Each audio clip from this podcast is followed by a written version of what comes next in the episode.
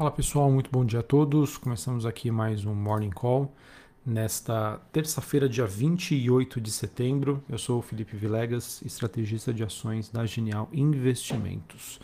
Bom, pessoal, com as taxas de juros de 10 anos nos Estados Unidos superando o patamar de 1,5%, amanhã acaba sendo aí de maior aversão a risco nos mercados. E isso acaba se traduzindo numa queda das bolsas, é, de, da maioria das commodities, dos criptoativos e temos aí o dólar se fortalecendo no mundo através do DXY. É, e esse movimento acontece com os investidores precificando o início do tapering pelo Fed, Banco Central Americano, o tapering que nada mais é do que o processo de retirada de estímulos da economia americana. Uh, então, é, resumindo aqui o movimento de hoje, temos uma queda né, para as bolsas europeias e também para os futuros norte-americanos, destaque de baixa para os futuros da Nasdaq, que a, tem uma queda aí superior a 1,5%, sinalizando que a bolsa de tecnologia pode estender as perdas que aconteceram ontem. É, sobre as commodities, o futuro do, do, do, petróleo Brent chegaram a superar 80 dólares o barril e o WTI também estendeu seu movimento de alta para o sexto dia por conta da crise global de energia em meio ao aumento de demanda e queda dos estoques. O Goldman Sachs, inclusive, disse que o Brent poderia superar a marca dos 90 dólares o barril no final deste ano, já que o mercado estaria com um déficit maior do que muitos imaginavam. Assim, o rally de commodities energéticas continua e isso também é um fator que coloca pressão nas taxas de juros ao redor do mundo. Afinal, as commodities energéticas têm um peso, um peso muito grande né, nos, nos indicadores de inflação, que serviriam como argumentos para esse processo de normalização monetária. É, olhando para o desempenho dos metais, é, nós temos um, um, dia misto em Londres e o minério de ferro volta a cair forte em Singapura por conta dessa escassez de energia na China.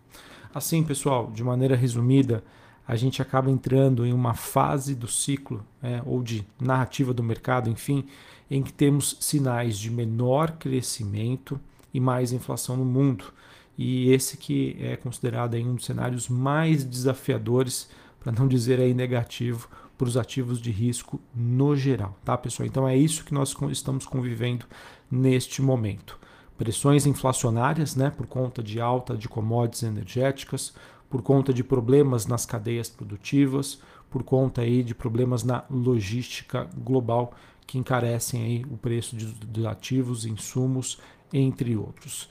E esse, esse cenário né, ele acaba é, se tornando ainda mais negativo porque ele coincide com já várias sinalizações por diversos bancos centrais, principalmente o norte-americano, sobre uma retirada de estímulos, né, que pode se traduzir lá na frente numa elevação da taxa de juros. Tá? Então, diante disso, inflação ainda alta, expectativa aí de um crescimento não tão robusto e retirada de estímulos acaba sendo, sendo um cenário bastante desafiador para os ativos globais.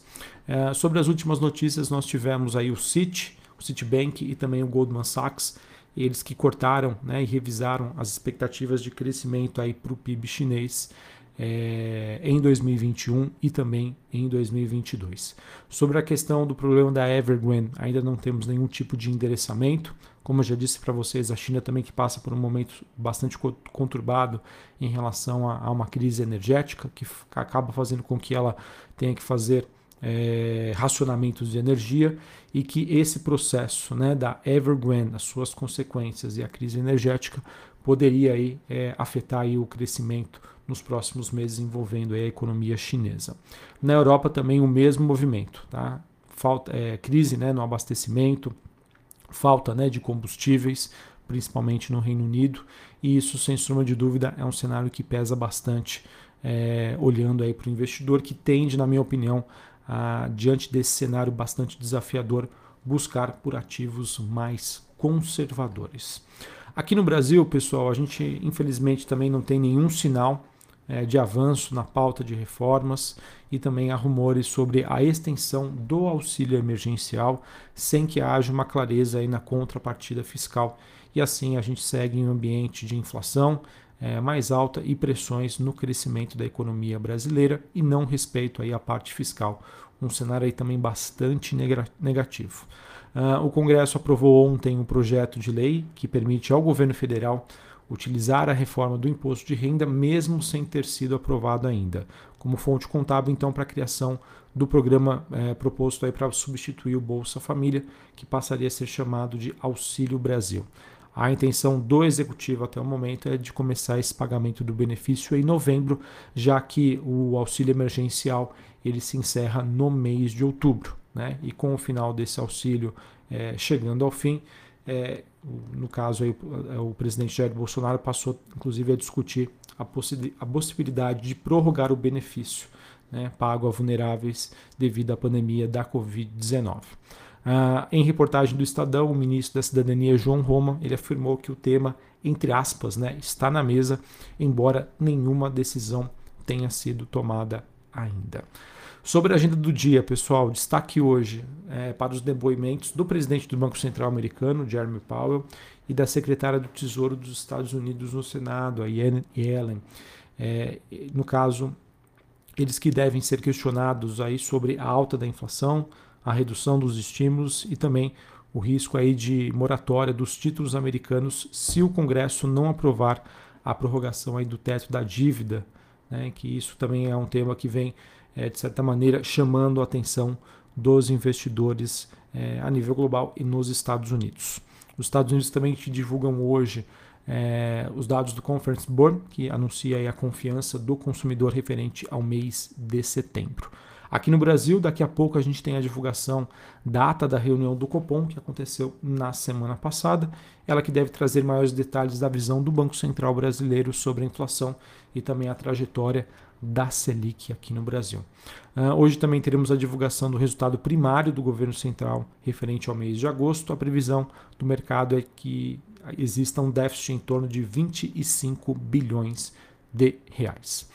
Bom, pessoal, então, de maneira resumida aí para a gente contextualizar tudo, a gente entra né, numa janela bastante desafiadora né, para uma alocação em ativos de risco. Por conta né, de China, Evergrande, crise energética, é, acomodação dos indicadores macroeconômicos nos Estados Unidos, na Europa, na Europa também a gente acaba convivendo aí com um processo aí de crise energética, alta dos preços, desabastecimento, enfim. Ao mesmo tempo que, como eu já comentei com vocês, é, os bancos centrais já começam a fazer uma sinalização sobre uma retirada de todos os incentivos que foram colocados na economia global nos últimos meses.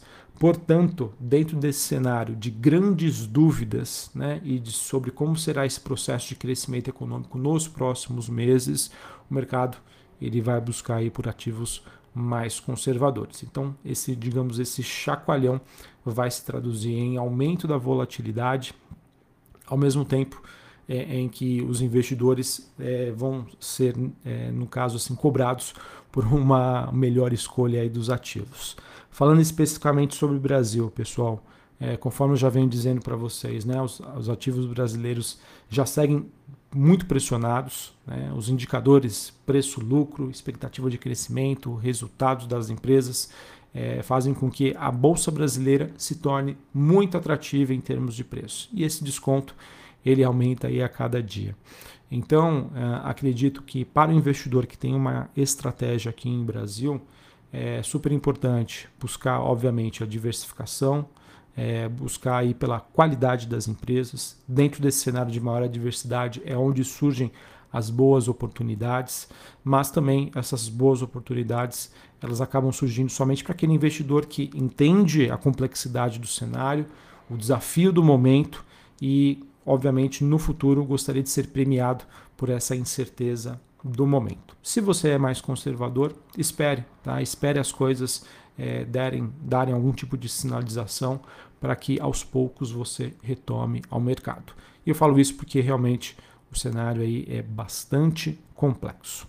Uh, antes de encerrar aqui, queria comentar sobre os destaques corporativos. Uh, nós tivemos a Bemob, empresa recém-chegada à Bolsa, ela que aprovou o programa de recompra de até 3 milhões de ações da companhia. Também tivemos o CAD, ele informou que considera complexo o acordo entre a Rapvida e a Intermédica, que já foi sinalizado há algum tempo. É, por conta disso, isso poderia trazer bastante volatilidade para os dois ativos, dado que, na minha opinião, o mercado precificava com uma maior probabilidade a combinação dos negócios de ambas as companhias.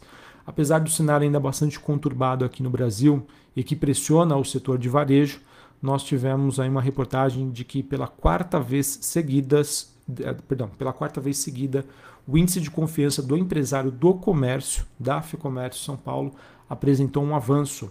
Esse indicador que cresceu 5,4% em um mês, passando aí de 107,8 pontos no mês de agosto para 113,5 pontos no mês de setembro. Dentre as justificativas, né, nós temos o aumento da mobilidade social e também uma aproximação das festas de final de ano. Tivemos a Irani, papel e celulose, ela aprovou um programa de recompra de até 8,2 milhões de ações, o equivalente a 7,76% do total dos papéis emitidos pela companhia e que estão em circulação. E para finalizar aqui, nós tivemos uh, a emissora canadense CTV News, ela informou que quatro dos 39 mineradores que estão presos no interior da mina de Totten, da Vale, que fica no Canadá, eles já teriam sido resgatados com sucesso. Essa notícia ela foi informada ontem né, sobre esse incidente nessa mina do Canadá, mas acredito que está sendo feitos os maiores esforços para a retirada dessas pessoas com segurança. Ok? Bom, pessoal, acho que era isso então que eu tinha para comentar com vocês. Cenário bastante desafiador. Dentro desse cenário surgem as oportunidades, mas é sempre importante aí é, conhecer o seu perfil de investidor, né, o seu apetite por risco e a seleção de ativos aí nunca foi tão importante. Uma ótima terça-feira para vocês. Até mais. Valeu.